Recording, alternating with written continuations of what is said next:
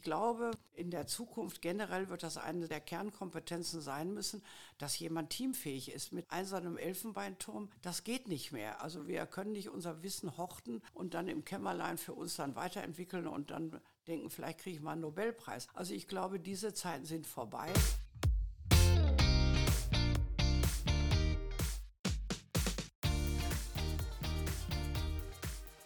Hallo und herzlich willkommen im Podcast Unternehmen im Gespräch, dem Interview-Podcast mit Unternehmerinnen aus dem Rheinland. Mein Name ist Heike Drechsel und ich bin heute zu Gast ganz im Norden des Rheinlands und zwar in der Stadt Rheinberg. Ich freue mich sehr, Christiane Unterberg begrüßen zu können. Hallo, Frau Unterberg. Grüß Sie, Frau Drechsel. Ja, ich möchte Ihnen erstmal beziehungsweise Ihrer Firma noch nachträglich zum Geburtstag gratulieren, denn ich hatte ähm, gelesen, wir nehmen ja dieses Gespräch Ende Juni auf und die Firma ist ja am 17.06. vor 177 Jahren mit dem Namen Unterberg Albrecht von Ihren Vorfahren gegründet worden. Ja, das ist richtig und das macht immer wieder Freude. An dem Tag machen wir eigentlich immer einen Innovationstag daraus und dann sind alle gefordert, neue Ideen einzubringen. Oh, das hört sich schon mal sehr spannend an. Da, da möchte ich gleich nochmal drauf eingehen. Ich wollte Sie jetzt zuerst mal noch fragen, und zwar, weil die, die deutsche Firma heute ist ja eine Aktiengesellschaft mit dem Namen Semper Idem Unterberg AG. Das ist schon ungewöhnlich, einen lateinischen Ausdruck in den Firmennamen aufzunehmen. Was bedeutet denn der Name? Der stammt schon, der Name Semper Idem stammt schon von dem Gründer Hubert Unterberg. Hubert Underberg hatte in seiner Lebensgeschichte auch ein Erlebnis, was ihn prägte, dass er ein Produkt kennengelernt hatte in Rotterdam, also in Holland in seiner Zeit als junger Mann und äh, stellte fest, dass dort ein Getränk, ein Elixier, wie man damals so schön sagte, mit Kräutern sehr gut gefallen hat. Äh, aber das mixte jeder Wirt selbst und das gefiel ihm gar nicht. Und er wollte ein Produkt kreieren und hat es ja dann auch gemacht, äh, was immer die gleiche hohen Anspruch an die Qualität hat. Und das war eben Semper Idem. Und das haben wir modifiziert jetzt in den letzten Jahren zum 175-jährigen Jubiläum in Semper Idem, immer die gleich hohe Qualität im Bezug auf den wissenschaftlichen Anspruch, aber auch dadurch der Anspruch Semper Optimum, also wirklich immer das, was man eben an Kenntnisse hat, auch wirklich in das Produkt einzubringen. Wow, super. Ja, ja, immer nach vorne. Immer nach vorne. Ja, wenn, gerade wenn Sie sagen, Sie, Sie haben da unheimlich viel jetzt auch nochmal an Innovation gearbeitet, an dem Geburtstag. Kam da schon irgendwas raus? Ja, wir haben ja auch eine neue Marketingstrategie und wenn jetzt die Verbraucher oder die Genießer von Unterberg würde ich ja viel lieber, denn ich mache das Wort Verbraucher überhaupt nicht, weil Verbrauch hört sich negativ an und da wollen wir ja von wegkommen. Also wenn also unsere Unterberg-Fans äh, das Produkt genießen, dann werden Sie sehen, dass unser Werbeauftritt ein fröhlicher, bunter äh, The Magic World eben sag mal, darstellt. Und das soll ja auch etwas mit dem äh, Produkt zu tun haben. Und da haben wir eben die Vorstellung, dass wir eben doch äh, einen Moment der Entspannung gerne geben möchten in der heutigen Zeit. Ja, und ich glaube, dieses Thema haben Sie ja schon so erfolgreich umgesetzt, dass Sie ja sehr, sehr viele Fans haben in ganz vielen Ländern dieser Welt. Unser Kontakt ist ja entstanden äh, über einen Zufall, als, als, ich auf dem Weg zur OMR war, wo Sie ja auch zum ersten Mal vertreten sind dieses Jahr im Mai. Ja. Und da habe ich gehört äh, von der Frau Stigma, dass sie ganz viele Fans in Skandinavien haben, dass es da richtige Hardcore-Gruppen, also Fangruppen auf Facebook gibt, die, die, die das so, so feiern. Das wusste ich gar nicht. Das finde ich total faszinierend. Ja, es ist wunderschön zu sehen, in welchen Situationen die auch uns Fotos schicken, wo sie, was weiß ich, auf irgendeinem herausragenden Felsen stehen und äh, sich einen Unterberg gönnen oder auch eben auf ihren Festivals ist das so. Und ich muss auch sagen, ähm, es ist wirklich so, dass sie sich extrem mit dem Produkt identifizieren. Ob das nun nur bei den Nordlichtern ist, weiß ich nicht, denn wir haben auch große Erfolge in Afrika. Also ich habe mich manchmal gefragt, ob das Klima eine Rolle spielt, bei dem einen so rum und beim anderen so rum. Das wissen wir noch nicht genau. Das ist ja spannend. Ich habe auch gelesen, dass Sie ja dieses Rezept von Unterberg ist ja total geheim. Ne, das kennen, glaube ich, nur fünf Personen, habe ich gehört. Das ist richtig. Ich gehöre auch zu dem Kreis der, oder wie ich mich selbst manchmal nenne, Kräuterhexe, ähm, da muss ich sagen, das ist wirklich eine wunderbare Sache, weil das Rezept ist nicht aufgeschrieben. Und es sind auch nur fünf Personen, sprich drei aus der Familie und zwei externe Menschen, die das Menschen unseres Vertrauens, in diesem Fall Priester, die das äh, Rezept wissen und auch mit uns daran arbeiten. Da sind wir voll Handwerker. Und wer legt denn fest, also weil Ihre Familie ist ja doch relativ groß schon mittlerweile, wer legt denn dann fest, wer das Rezept dann immer weitergibt? Gibt es da eine Reihenfolge? Äh, oder eine, ja, eine da mein Mann der Gesellschaft, der persönlich haftende Gesellschafter ist, äh, ist er, legt er das natürlich fest, aber so war das auch in den vorigen Generationen. Das blieb also immer bei denen, die aktiv in der Familie Gesellschafter sind oder auch aktiv dort arbeiten. Und das wird dann, ich sage jetzt mal, wenn er stirbt, weitergegeben, im Testament veröffentlicht? Oder nein, nein, nein, das wird gar nicht. Nein, nein, nein, nein. Das ist äh, top secret. Das ist wirklich ah. top secret. Das wird auch nur mündlich weitergeben, nur mündlich. Okay. Ja echt spannend. Ist ja wie bei Coca-Cola, glaube ich, auch, ne? Die ja, die, nein, die haben das auch aufgeschrieben. Bei uns ist es auch Wirklich? nicht aufgeschrieben. Okay. Oh Gott, was für eine Verantwortung. Ja, kann auch nicht jeder, nicht mit jeder umgehen. Nein, aber bis jetzt geht das wunderbar. Ja, das heißt ja, dass der ähm, Kräuterlikör aus 44 äh, nee, aus Kräutern, die aus 43 Ländern kommen. So rum hatte ich es. Sehr gut gelernt, denn es sind die Länder, nicht die Menge der Kräuter. Ja. Denn Kräuter, die verraten wir eben auch nicht. Ah ja. Hm, also ich glaube, ich muss hier noch ein bisschen länger ja, wir bleiben. Sind so ein bisschen speziell. Aber das ist das Schöne bei Familienunternehmen. Ja. Wir haben was Eigenes. Das macht es so spannend. Ähm, jetzt kennt ja jeder, der Unterberg kennt, kennt ja diesen Jingle. Komm doch mal auf den Unterberg. Also ich kann jetzt leider nicht gut singen, deswegen bin Aber ich da den ganz leise. Auch in allen Variationen. Das ist der Colonel Boogie Song und der ist auch für unser Haus also wirklich geschützt. Und den haben wir wirklich über die ganze Zeit, die ich auch im Unternehmen sind, und das ist ja seit 81 eine ganze Weile, in allen möglichen Varianten und mit auch unterschiedlichen Texten, zum Teil entzückende Eingaben.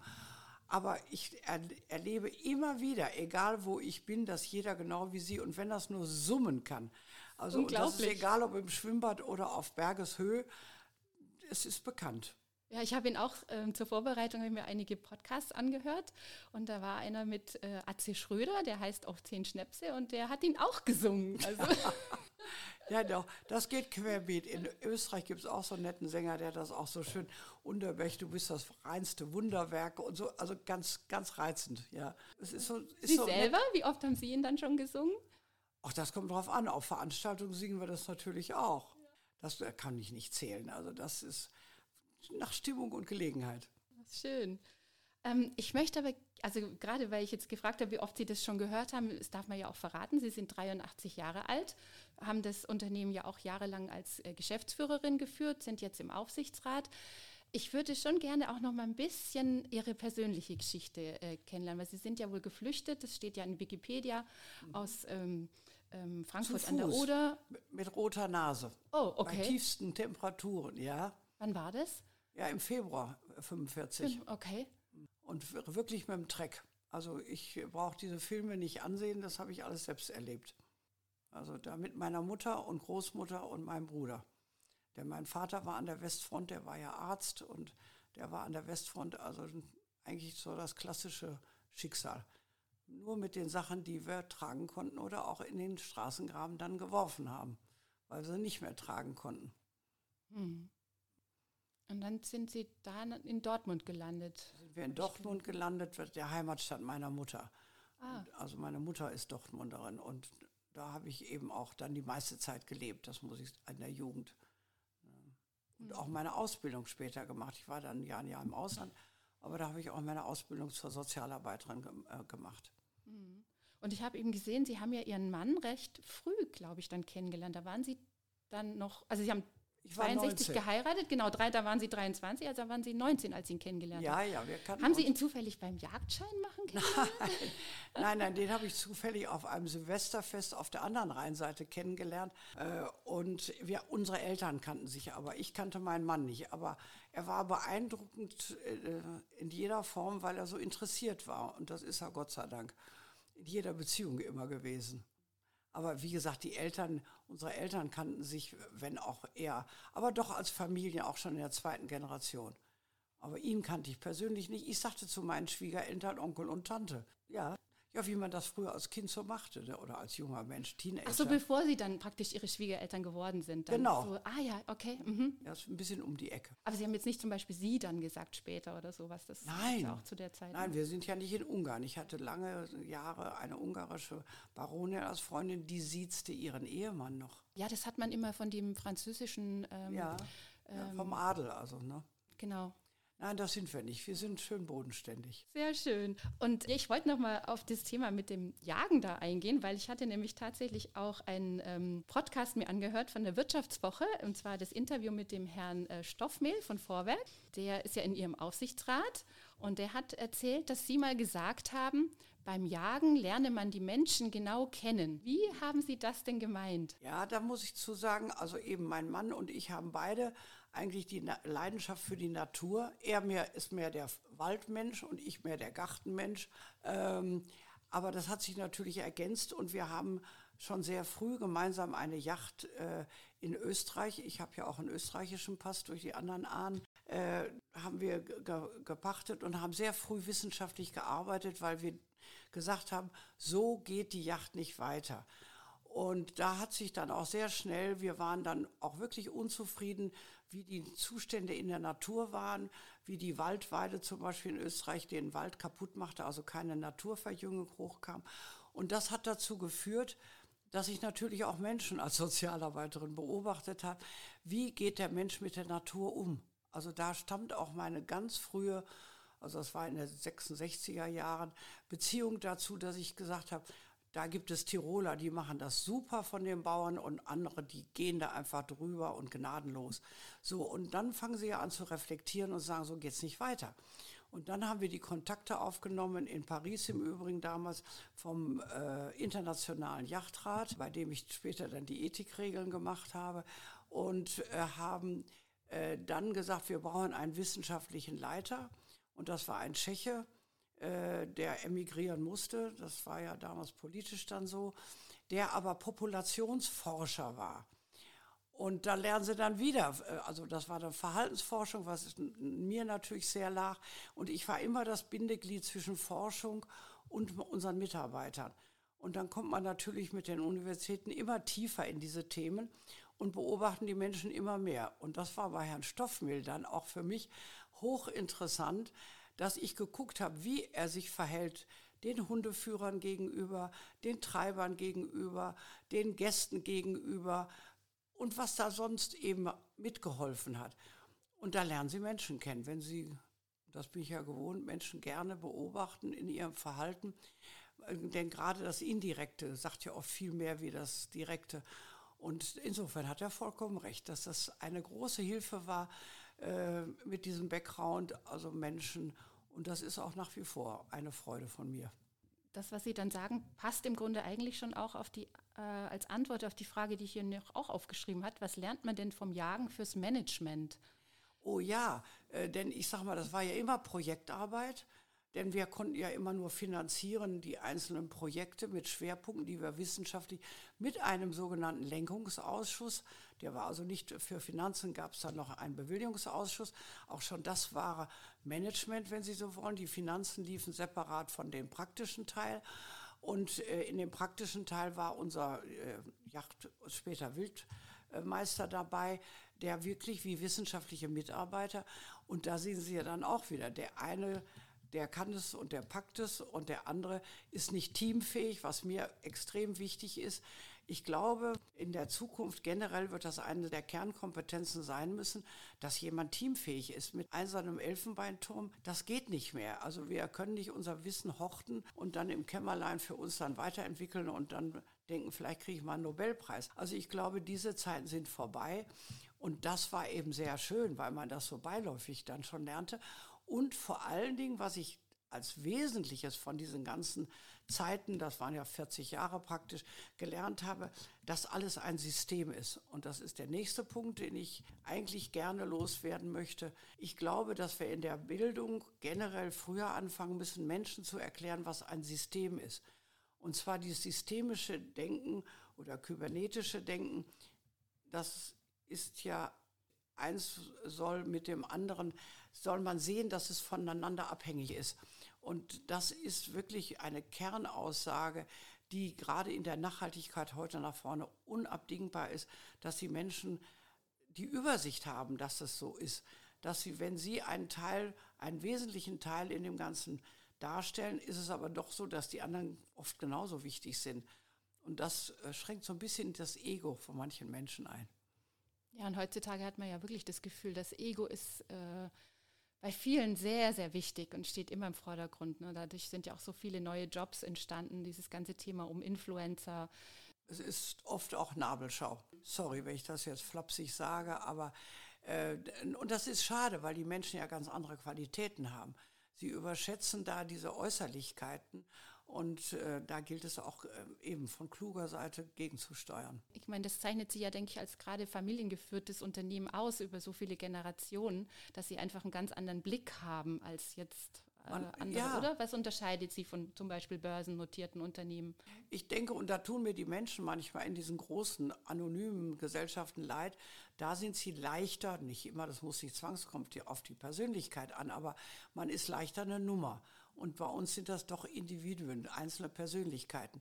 Umso mehr war es wichtig, dass wir zum Beispiel unseren Visionsprozess, den wir jetzt zum Innovationstag gerade vorgestellt haben, dass wir da eben sehr Werte, unsere Werte wieder neu definiert haben für die Zukunft, für die agile Arbeitswelt. Und das habe ich äh, dankenswerterweise mit äh, meiner Tochter und einer Freundin, die Professorin ist für Erwachsenenweiterbildung, zusammentun dürfen über einige Jahre, weil das ist, äh, wir haben in der Beziehung einen Wechsel und ein Change Management auch nötig. Und ich glaube, es ist wirklich besonders wichtig, dass die Menschen da gute Wurzeln haben. Wie viele Mitarbeiter betreuen Sie quasi, wenn ich jetzt das Wort mal das Betreuung ist, nehme? Ja, äh, nein, eine Betreuung, das sind keine, sind keine Zöglinge mehr. Nein, nein, nein. Wie, was ist der richtige Begriff? Entwickeln. Nein, das sind Mitarbeit Mitarbeiterentwicklung. Ich denke, und ich habe 40 Jahre ja auch Lehrlinge mit der linken Hand, wie ich das immer sage, in der Hauswirtschaft ausgebildet. Ich glaube, es ist eigentlich so schön für Führungskräfte zu sehen, wie kommt jemand zu mir und wie, wie geht er dann womöglich eines Tages in seiner Karriere weiter und entwickelt sich. Und ich glaube, das ist eine ganz andere Funktion auf Augenhöhe wie früher. Trotzdem muss man natürlich gewisse Konsequenzen haben. Ne? Entwickeln Sie auch ähm, Frauenprogramme, Mentorinnenprogramme? Äh, das würde ich nicht nur auf Frauen beziehen. Ich glaube, Mentoren haben alle nötig, man selbst ja auch. Man sollte vor allen Dingen bei sich selbst anfangen, denn Weiterbildung, äh, Sie haben sehr nett vorhin erzählt, wie Sie zu Ihrer eigenen Weiterbildung gekommen sind in der Corona-Zeit. Und ich glaube, dass da sollte der Fokus heute erstmal sehen, dass ich sage, wie werde ich eine authentische Persönlichkeit. Und da muss ich dann auch immer mich selbst reflektieren und sagen, hm, das ist gelungen und das nicht gelungen. Und da hatte ich natürlich auch die Chance durchs Ehrenamt, dass ich, da können Sie keinem befehlen, da können Sie nicht sagen, wie in der Firma, jetzt muss das aber bis da und dahin zu dem Zeitpunkt, dieses Führen mit Zielen, sondern im Ehrenamt, da müssen Sie die Leute motivieren, überzeugen, bei Stimmung halten. Und ich glaube, das wird jetzt auch immer mehr im täglichen so sein. Ja, ich meine, da sind Sie ja wirklich mit Ihrem Lebenslauf, wie sagt man heutzutage so auf Neudeutsch, ein Role Model, weil Sie ja, ja, also zu der Zeit jetzt noch, als Sie eingestiegen sind, auch in der Firma mitzuarbeiten, war es ja noch auch noch weniger üblich, dass Frauen mitgearbeitet haben. Ja, nein, da bin ich aber auch meinem Mann unendlich dankbar, dass er mir so viel Freiheit gelassen hat, mich so zu entwickeln und mich in so vielen verschiedenen Tätigkeiten, egal ob ich in der Landwirtschaft was umgemodelt habe oder in der Yacht mitgesprochen habe, äh, bis zum Uni-Beirat auf der Uni in Wien bin ich nie als Studentin gewesen. Ich habe das immer tun dürfen und das finde ich, das spricht eben für meine Partnerschaft, äh, dass mein Mann eben auch so äh, großzügig war und mir den Raum gelassen hat. Denn das ist ja, oder in Frankreich, wie ich die Firma da umgekrempelt habe, da müssen gehören zwei zu, denn die großen Zahl an Kindern gab es und äh, die sonstigen Interessen und das muss man ja irgendwo in die Balance bringen. Weil Sie gerade das Thema Kinder ansprechen, genau, das ist ja immer eine spannende Frage bei Familienunternehmen. So wie ich vorhin ein bisschen gebohrt habe mit dem Thema Rezept, äh, wie ist es denn mit dem Thema Nachfolge? Gibt es da bei Ihnen, Sie haben ja, glaube ich, mindestens zwölf Enkel und mhm. Enkelinnen. Und einer und, wird es. Und einer wird es, aha. Und weiß der das schon oder die? Der oder? weiß das auch schon. Okay, und wie haben Sie, gibt es sowas wie ein Unternehmer gehen, dass man so im, im Blut hat? Also, oder woran merkt man ja, sowas? Es gibt ich, ja so viele Familien, die sich so schwer tun, da, ne, ja, ne, da jemand zu finden. Ich glaube, äh, äh, ach, da kommt vieles zusammen. Also ich finde, das kann man gar nicht monokausal begründen. Also ich glaube, was Sie eben vorher Herrn Stoffmehl sagten, ich glaube, da müssen viele Fähigkeiten eigentlich zusammenkommen. Und da muss ich auch sagen, äh, Gott sei Dank, haben auch viele andere Fähigkeiten, die auch andere Schwerpunkte sind. Es muss ja nicht immer BWL-Schwerpunkte äh, sein oder ähm, Kreativmomente, die können sich ja auch ganz anders darstellen. Und ich glaube, diesen Menschen tut man auch keinen Gefallen, wenn man die ins Unternehmen bitten würde, sondern ich glaube, das ist ein Prozess. Die müssen es ja auch wollen. Absolut. Nein, ohne Wollen geht gar ja, nichts. Ja. ja, und Sie müssen das dann ja. auch dokumentieren. Nein, nein, wie, die, wie es heute so schön heißt, man sagt ja nicht mehr die Sinnfrage, es muss der Purpose stimmen. Ja, spannend. Ja, ich, ähm, wir sind ja hier wirklich hier in Ihrem Anwesen. Das ist ja ein wunderschönes, äh, so denkmalgeschützt nehme ich auch natürlich an, ne? Ja. Anwesen. Also es ist wirklich traumhaft schön und ich ähm, habe da so spontan natürlich so ein bisschen an ja ein Schloss oder oder ähm, an blaues Blut, an Adel gedacht die Frage, haben Sie eigentlich grünes Blut? Also mindestens. also und zwar von zwei Seiten, vom, vom immer schon Interesse an der Natur. Also sonst hätte ich nicht Forellen mit der Hand gefangen oder so. Äh, nun hatte ich aber auch einen Bruder, der in der Beziehung Tiere und Natur also auch sehr ausgeprägt war. Also leider hatte ich nur diesen einen Bruder, aber wir waren eben super gespannt und dann eben später mit meinem Mann ging das ja dann weiter. Nein, aber ich glaube, äh, Unterberg ist so faszinierend, äh, dass man in diese Welt einfach auch gerne eintaucht. Und das sehe ich eben. Sie hatten ja eine Mitarbeiterin getroffen. Da würde ich sagen, wir haben auch Mitarbeiter mit grünem Blut oder auch welche, die schon, wo die Familien in der zweiten oder dritten Generation bei uns sind. Also kann ich bestätigen. Ja, ja, den Eindruck hatte ich definitiv auch, als ich sie getroffen habe. Ja, das stimmt. Ich möchte mal noch ein bisschen was fragen zu dem Produkt, also zu Ihrem Kräuterschnaps, den es ja wirklich nur in so kleinen Flaschen gibt. Das ist ja echt ungewöhnlich, weil viele Unternehmen machen ja alles Mögliche. In Maxi, in Mini, in Midi, in, weiß ich nicht, quadratisch, rund. Ähm, Sie bleiben ganz konsequent bei dieser 20 Milliliter Flasche. Und gibt es auch keine Bestrebung mal, dass Nein. so aus dem Marketing irgendjemand kommt und sagt, ich habe jetzt eine total klasse Idee, wir machen jetzt alles ganz anders. Ja, das haben wir zum Teil auch schon hinter uns, dass solche Ideen gekommen sind weil das ist wirklich wie ein Hausgesetz. Also diese Flasche hat ja mein Schwiegervater nach dem äh, Zweiten Weltkrieg äh, erfunden und da gab es viele Gründe dafür. Äh, denn diese eine Portion, ein Glas in Originalverpackung ist ja auch ein Versprechen für den, der es hinterher trinkt. Also gerade letztens hatten wir eine Führung hier von Euregio und das kann ich ruhig sagen, da war nämlich die Frage, kam natürlich und da habe ich gesagt, ja auch das Papier ist ja ein Strohpapier, also wirklich auch was Nachhaltiges. Und äh, das Schöne ist ja auch für den, und viele trinken ihn ja aus der Flasche zu irgendwelchen Gelegenheiten, eben beim Wandern, beim Skilaufen oder nach dem Skilaufen. Äh, und dann ist es ja auch hygienisch, dass sie es aufmachen können und aus der Flasche trinken können. Und es ist ja auch wirklich so, sie können den wirklich immer bei sich tragen. Denn ich bin zum Beispiel, das kann ich wirklich immer nur erzählen, wetterfühlig. Ich trinke meinen Unterweg, anstatt dass ich irgendwelche Chemie nehme weil ich diese schnellen Wetterwechsel, und das hat sich ja potenziert in der letzten Zeit, dann trinke ich doch lieber einen halben Unterwerche oder so und sage, also jetzt ist es dann einfach die Zeit. Ja, und äh, ich glaube, das hat sich so bewährt und die Kunden wissen es auch zu schätzen dass wir hm. so beweglich sind.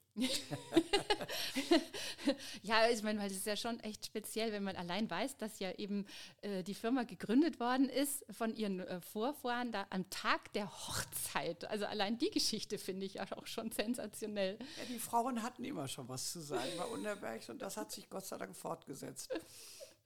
Ähm, ein weiterer Meilenstein, den ich äh, gelesen habe, ist ja das Thema bei Ihnen, dieses Tops and More Programm als Sie das 2002 gestartet haben. Vielen Dank, dass Sie mir die Zahl abnehmen.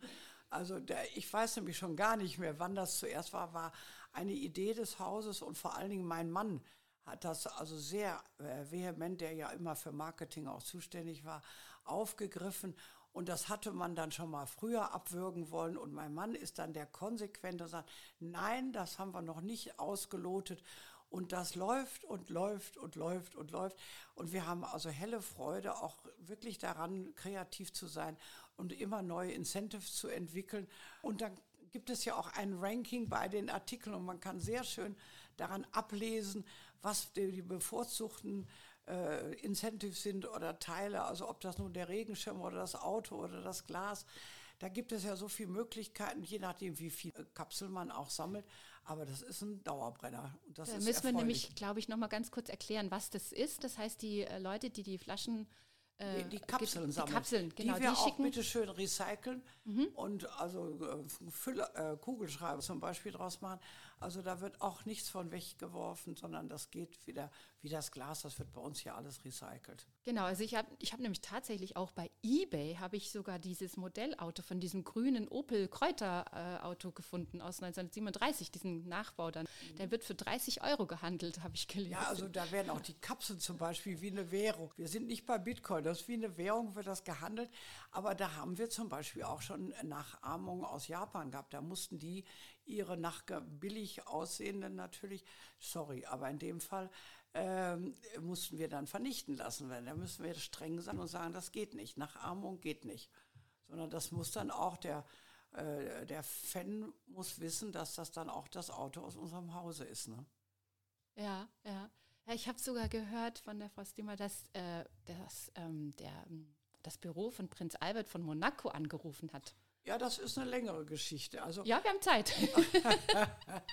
Nein, weil äh, da habe ich gesagt, wieso sollte der da, also über das Büro? Und dann habe ich erstmal recherchieren lassen, ob es dieses Büro und die Person erstmal gab. Und da wir Gott sei Dank eine Vertriebsdame im äh, Mittelmeerraum haben, habe ich die angerufen und habe gesagt, würden Sie bitte mal nachgucken, da sie in Monaco lebt, gibt es diesen Menschen eigentlich oder möchte da jemand auf Deutsch gesagt abstauben? So, das haben wir aber geklärt und dann habe ich eine ganze Sendung zusammengestellt, denn dann wurde mir natürlich am Telefon gesagt, was dahinter stand und so. Also es war wirklich der Prinz Albert? Ja, ja, nein, nein, der, der hat dann auch geschrieben und uns eingeladen und dann habe ich eine Freundin, die eine königliche Hoheit ist. Und dann habe ich die gefragt, du sag mal, wie muss ich den anreden und in welcher Sprache muss ich den denn anreden? Weil er hat ja zwei Wurzeln. Da ich Französisch spreche, wäre das nicht das Problem gewesen, Englisch auch nicht. Aber ich wollte es wissen, er hat gesagt, du kannst ruhig in Deutsch schreiben. Der versteht auch Deutsch. Das habe ich dann gemacht. Und daraufhin hatte er uns eingeladen und hat auch gesagt, er würde gerne mal die Firma besichtigen. Das war aber leider am Anfang der Corona-Zeit. Die Einladung habe ich gerade wiederholt, die steht noch offen. Wie cool! Doch, doch, also der Bezug. Nein, nein, äh, haben wir. Ja, ich habe auch, der Bruder meines Mannes hat auch in Monaco gewohnt. Da haben wir eine ganze Menge Unterberg-Fans. Ja, cool. Super Story. das ist echt interessant. Ähm, vor lauter Coolness, ich möchte trotzdem leider auch noch ein bisschen mal was Kritisches ansprechen, weil das habe ich halt auch gelesen. Und zwar gab es 2010, habe ich eine Meldung gelesen, dass der äh, Schutzverband der Spirituosenindustrie vor das Oberlandesgericht gezogen ist und ihnen vorgeworfen hat, dass sie Unterberg als Gesundheitsgetränk vermarkten, obwohl es Alkohol ist. Wie haben Sie denn das in Erinnerung? Ähm, das ist generell, äh, ich sage mal, ein Schwachpunkt bei unserer EU-Gesetzgebung. Äh, ich weiß nicht, wie weit äh, die Zuhörer wissen, dass ähm, ja viele Kräuter nur mit Alkohol ihre mit Alkohol ausge ja, destilliert werden können, um die, die nützlichen Bestandteile zu erhalten. Also da gibt es einfach Sachen, die kann man eben, das weiß man manchmal, was kann ich denn vergleichen von Ernährungslehre? Weiß man ja, manche Vitamine gehen mit Temperaturen kaputt und bei uns gehen eben manche Sachen äh, kaputt oder kommen gar nicht raus aus den Pflanzen ohne Alkohol. So, jetzt ist das Problem natürlich Alkohol. Also es wäre falsch, da irgendwas drumherum zu machen und deswegen gibt es ja auch die Portionsflasche, damit man nicht zu viel äh, sich da gönnt. Äh, auf der anderen Seite ist es eben so, dass in der EU-Gesetzgebung das eben nicht getrennt werden kann. Natürlich hat Unterberg eine auch nachgewiesene Wirkung für die Verdauung. Das ist so und das können wir auch beweisen. Nur wir dürfen es nicht ausloben und das ist der Unterschied. Sie, wir dürfen da marketingmäßig keine, wir dürfen nicht mehr Wohlbefinden sagen, was ich also nun schon sehr, ich fühle mich auch wohl, wenn ich Sport getrieben habe, also da brauche ich keinen Alkohol für.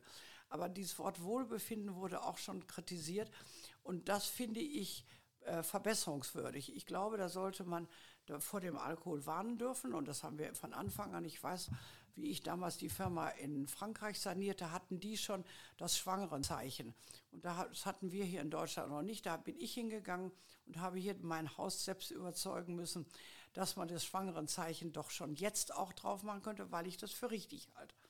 So, umgekehrt meine ich, auch da müsste man lernen, dass der Mensch, der sich mit Unterweg beschäftigt, auch lernt zu differenzieren. Dass er sagt, okay, ich weiß, ich nehme Alkohol zu mir, das darf ich nur in begrenztem Maße. Autofahren, Sport treiben. So. Aber auf der anderen Seite bin ich aber auch so mündig äh, als Nutzer, äh, dass ich, oder User würde ich in dem Fall fast lieber sagen, dass ich weiß, es tut mir in der und Gelegenheit gut. Ich weiß zum Beispiel, wenn ich geschwommen habe und ich schwimme gerne und ich war dann unterkühlt, dann tut mir der Unterberg einfach wohler, wie wenn ich nur ein Alkohol trinke. Das sind einfach Erfahrungssachen und wir haben ja Gott sei Dank viel Erfahrungswissen und das sollte man auch nicht unterschätzen, was uns ja auch unsere Mitmenschen dann auch mitteilen. Also ich glaube, da wäre Verbesserungsbedarf auf EU-Linie, dass man da lernt, dass es mündige Bürger gibt, die auch selbst entscheiden dürfen. Ja, wieder alles in Maßen, ne?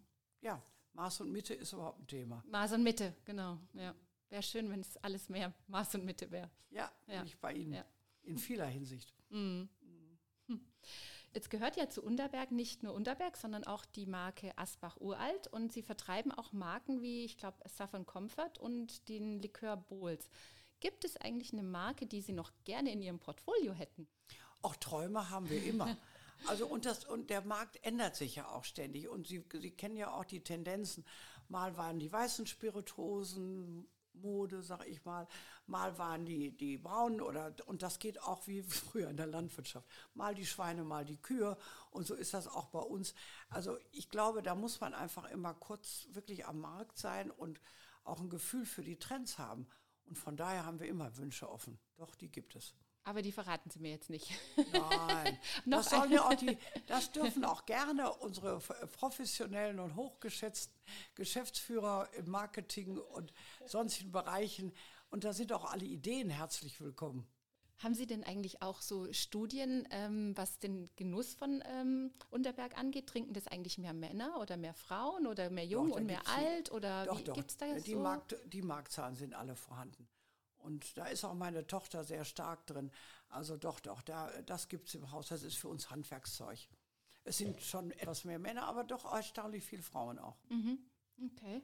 Und ähm, deswegen waren Sie ja, wie gesagt, auch auf der OMR, denke ich mal, um das Thema noch ein bisschen Verjüngung der Marke voranzutreiben, nehme ich an, weil ja auf dem OMR-Festival sind 70.000 Menschen und ich würde jetzt mal sagen, da waren gefühlt 69.990 ähm, doch ähm, jüngere Menschen. Zumindest als ich. also, und ich auch. Ich war der Oldie. ich kam mir auch schon so vor. Ich habe schon gesagt, wo sind denn die ganzen Menschen in meinem Alter, die auch im äh, Marketing arbeiten? Also ja. irgendwie habe ich die nicht gesehen. Ja, aber ich denke, da wird Herr Westermeier dann auch dran arbeiten.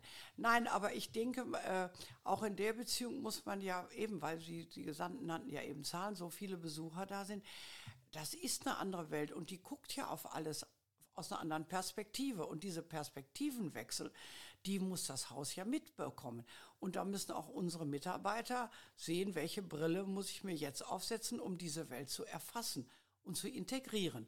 Und das sind ja neue Prozesse, die wir damit auch anstoßen wollen.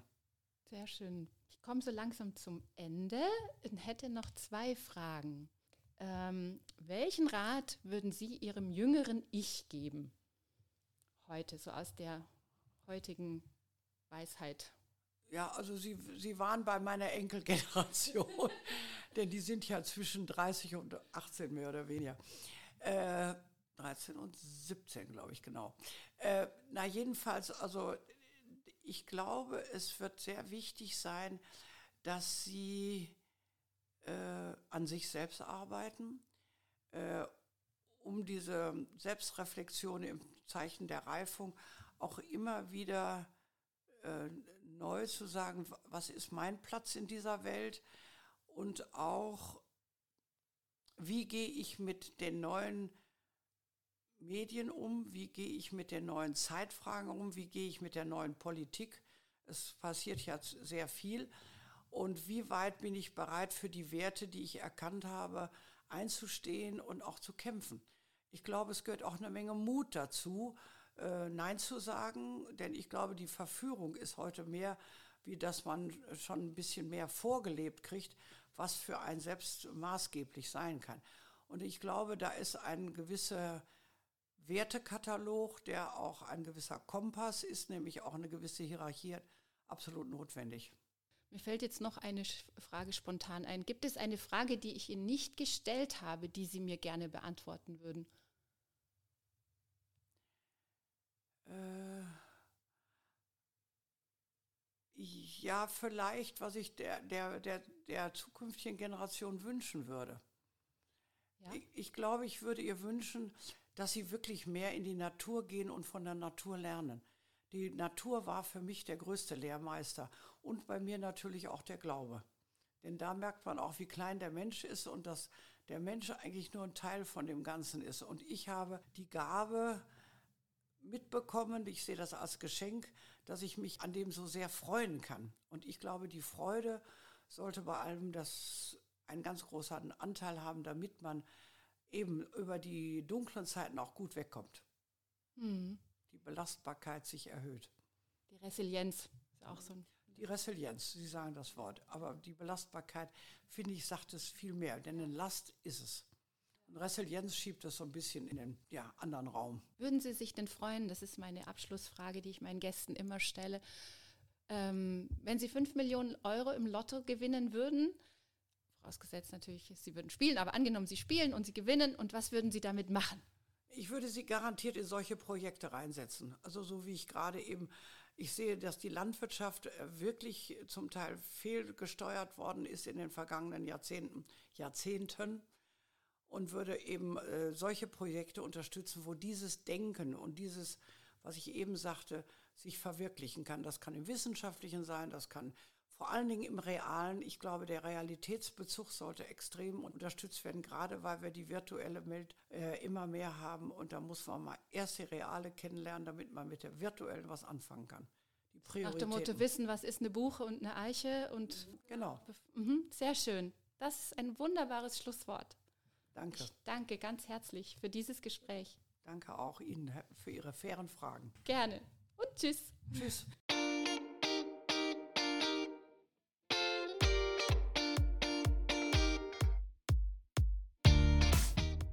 Hat euch dieses Gespräch gefallen?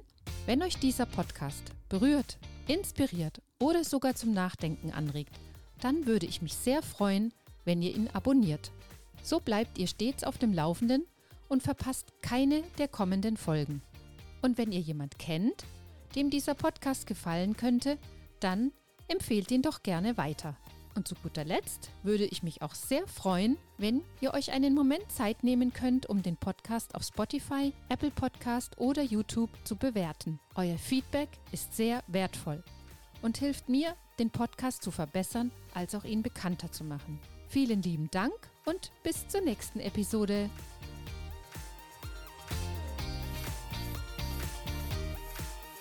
PS. Dieses Gespräch wurde finanziell unterstützt durch meinen Werbepartner, die Firma AM Advanced Media. Nutzt du Videos für dein Marketing? Ist es nicht schade, dass viele Menschen sich Videos ohne Ton anhören, da sie das Gesprochene nicht hören können oder wollen? Deshalb mach deine Inhalte, deine Videos mit Untertiteln sichtbar. Das Unternehmen AM Advanced Media hat ein Online-Tool entwickelt, wodurch sich sehr einfach und schnell kostengünstig Untertitel für Videos erstellen lassen. Über die Webseite www.untertitelerstellen.de kannst du ganz unverbindlich ein Angebot anfordern.